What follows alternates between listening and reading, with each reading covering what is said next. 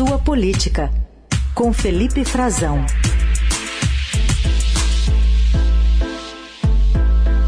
Frazão, bom dia.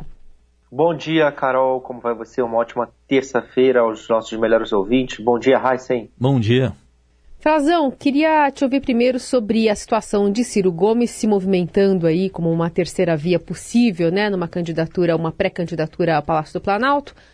Ontem ele afirmou que não descarta o apoio à candidatura única e que, após a saída de Sérgio Moro da corrida presidencial, né, especialmente pelo Podemos, não há mais restrições às negociações. Eu tive um jantar 15 dias atrás com a direção da União Brasil, Luciano Bivar e a CM Neto, e eles perguntaram se eu admitia entrar numa dinâmica de conversa com essas outras pessoas. Eu disse a eles que a mim repugnava a ideia de sentar com um inimigo da República como Sérgio Moro. Parece que essa questão está vencida, portanto, a única restrição que eu fazia está superada aparentemente.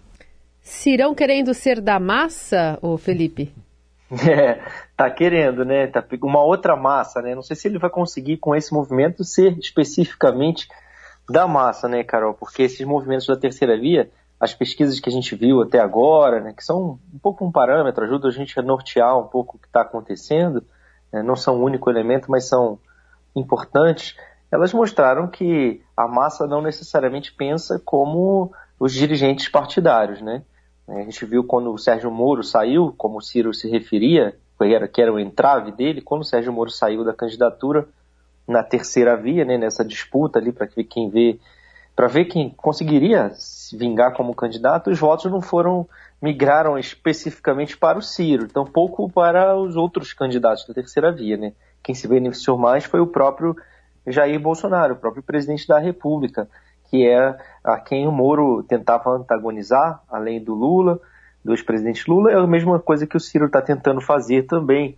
É interessante também a gente notar que até pouco tempo, né, parece um pouco uma das contradições do Ciro, mas até o início do mês de abril ele dizia que não participava de nada disso, dessas conversas que estão acontecendo, e chamava esses pré-candidatos da terceira via, assim, dos partidos que estão conversando, estamos referindo ao PSDB, à União Brasil, Cidadania, ao próprio MDB, ele chamava de viúvas do Bolsonaro.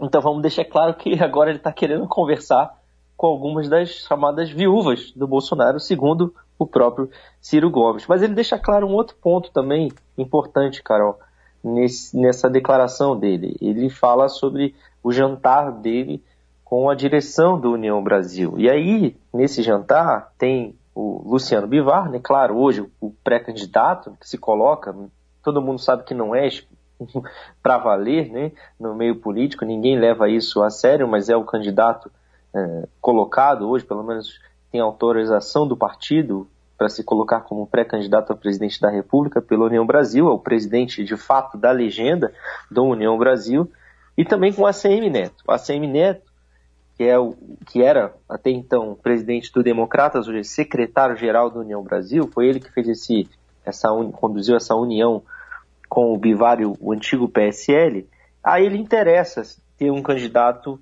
é, independente de Lula e Bolsonaro na Bahia. Ele vem traçando esse cenário para ele é, lá na Bahia. E ele já tem uma simpatia, uma conversa com Ciro Gomes há muito tempo, não é de agora, vem desde a eleição passada, passou pela por acordos na eleição municipal de 2020.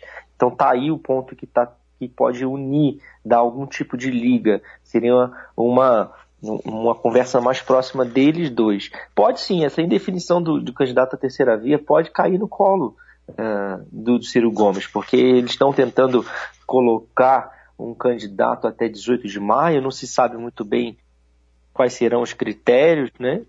Mas é, sobretudo o Ciro está buscando o apoio do União Brasil e do PSD, PSD de dado que também é, a quem também interessava ter um candidato é, independente de Lula e Bolsonaro.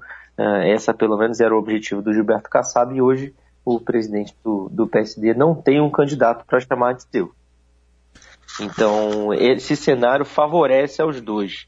Agora, me parece também, eu não sei se você notou, Carol Heisen notou, mas é, eu sinto é, uma falta de humildade também nas certas declarações uh, do, do Ciro, é, certas declarações de outros candidatos ou pré-candidatos, né, é, da terceira via até aqui, porque além dele, que, que estava excluído dessas conversas até então, porque já se sabia que ele seria candidato pelo PDT, isso não, não tem muito questionamento no meio político de que isso vá acontecer, dado como fato que ele será o candidato.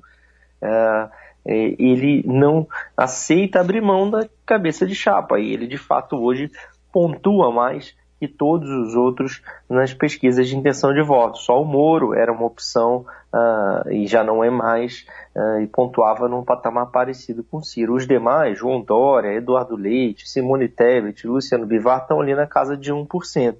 Então, e esse é um critério, embora essa turma ainda não tenha um critério estabelecido, esse é um critério muito fácil de todo mundo entender, né, do, de todo o eleitorado, é, é inclusive um critério importante, é, é, um, é inexorável que passe por isso, que passe por uma pontuação nas pesquisas de intenção de voto. A Simone Tebet disse ontem que ela não será vice, né, indicou que ela não vai cumprir outro papel que não de cabeça de chapa mas ela sequer conseguiu ainda convencer todos no seu partido de que será candidata. Ela tem o apoio da direção nacional, mas também falta um pouco de humildade de se colocar como, como um cargo é, para disputa de uma outra posição, talvez, né?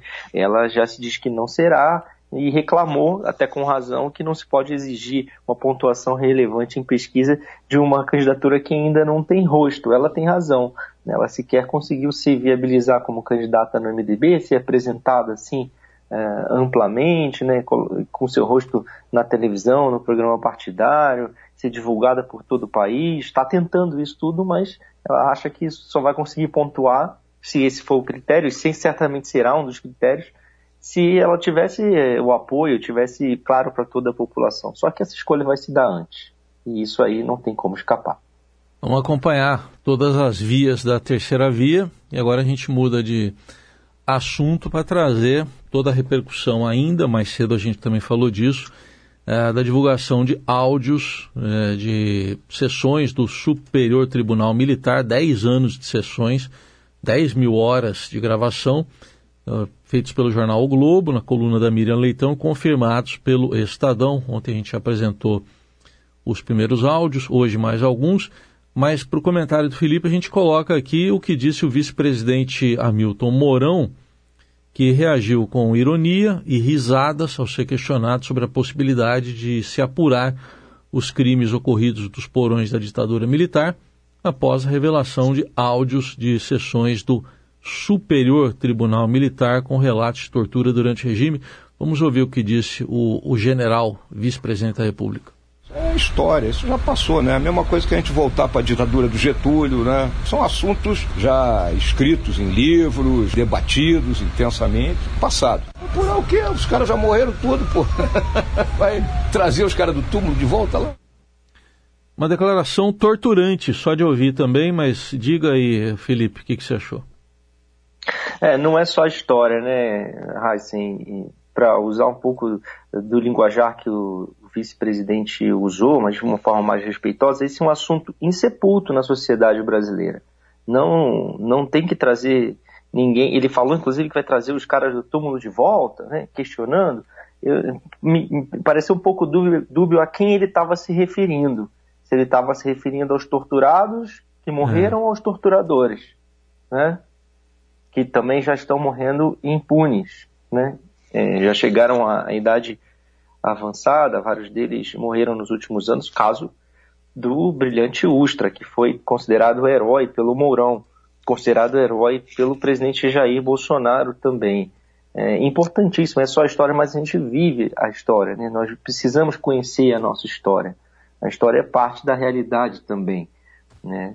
E, e esse, esse assunto é importantíssimo, esse trabalho do Carlos Fico, historiador da UFRJ, também do Fernando Fernandes, que se dedicam há muito tempo a esse tema e foram eh, os áudios foram divulgados inicialmente pela Miriam Lentão no Globo, o Estadão confirmou e aliás é importante notar que quanto tempo se demora para divulgação desses áudios, né? O STM eh, não quis liberar esse material, guardou, queria guardar, deixar as suas sessões, registro histórico em áudio das conversas nas suas sessões dos ministros, ministros militares, ministros eh, generais, sempre oficiais né, do círculo de generais das Forças Armadas.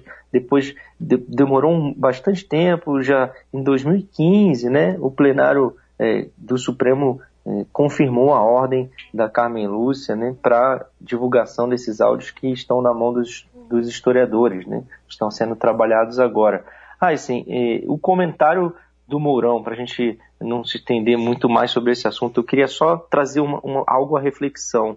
É, o Mourão é, se notabilizou no governo é, Bolsonaro por dar algumas declarações um pouco mais racionais, um pouco mais ponderadas, em contraposição ao presidente. Mas não foi assim que ele terminou a própria carreira de general da ativa dele, dando declarações estapafúrdias como essa, ou e chamando Ustra de herói, né, elogiando a carreira dele, do coronel Carlos Alberto Brilhante Ustra, e ele terminou a carreira perdendo cargos por se envolver diretamente em assuntos políticos, por declarações dele, assuntos políticos e eleitorais como general da ativa nos governos Dilma Rousseff e Michel Temer. Ele nunca foi de fato punido né, no, pelo Estatuto Militar, segundo as regras do Estatuto Militar, a gente está vendo que isso segue assim, né? General Pazuello também não foi punido pelo comando do Exército uh, agora, no governo Bolsonaro, enquanto era da ativa, e se envolveu em assuntos políticos e eleitorais também. Mas ele falou abertamente sobre corrupção nos dois governos na época, disse que Temer fazia um balcão de negócios para salvar o mandato dele em 2017 e disse em 2015 que, a, que a, o impeachment da ex-presidente Dilma Rousseff seria descartar incompetência e a corrupção. Já falava bem nessas épocas também da candidatura do então deputado Jair Bolsonaro, que era bem vista pelas Forças Armadas. É, tudo isso ocorreu, ele acabou perdendo o cargo de, comando do, de comandante militar do Sul e depois de secretário de Economia e Finanças do Exército. Essa foi a punição. A punição foi só perder o cargo que ele ocupava, não ter algo, alguma punição mais desabonadora na ficha militar dele. Agora, é, Mourão hoje é candidato, né? Candidato lá no Rio Grande do Sul, candidato ao Senado. E parece que ele, eu desconfio que ele de fato já entrou no modo eleição, Heisen uhum. e Carol, porque lá no Sul está o segundo maior contingente militar do Brasil, tem oficiais generais eh, muito influentes no Exército, como Sérgio Tigon, que foi ministro do Gabinete de Segurança Institucional, os ex-comandantes, dois últimos, penúltimos ex-comandantes do Exército, né, o Edson Léo Pujol e o Eduardo Vilas Boas, também são de lá. Mourão também é do Rio Grande do Sul e Ustra também é o notório chefe da repressão, da tortura no Doicode, também é do Rio Grande do Sul, é de Santa Maria, onde fica a terceira divisão do Exército, onde, sob o comando do Mourão, houve uma homenagem a ele, Carlos Alberto Brilhante Ustra. Então, só para a gente ter uma noção do que a gente está falando e como isso pode, de certa forma, agradar a um eleitorado que certamente está olhando para a candidatura do Mourão ao, ao Senado no Rio Grande do Sul, certamente. Já que não vai ser, com certeza, o vice-presidente da República na chapa do presidente Bolsonaro à reeleição. Esse é o Felipe Frazão que volta a conversar conosco ainda essa semana. Obrigada, Felipe. Obrigado, Carol Reis. Excelente Valeu. semana a todos.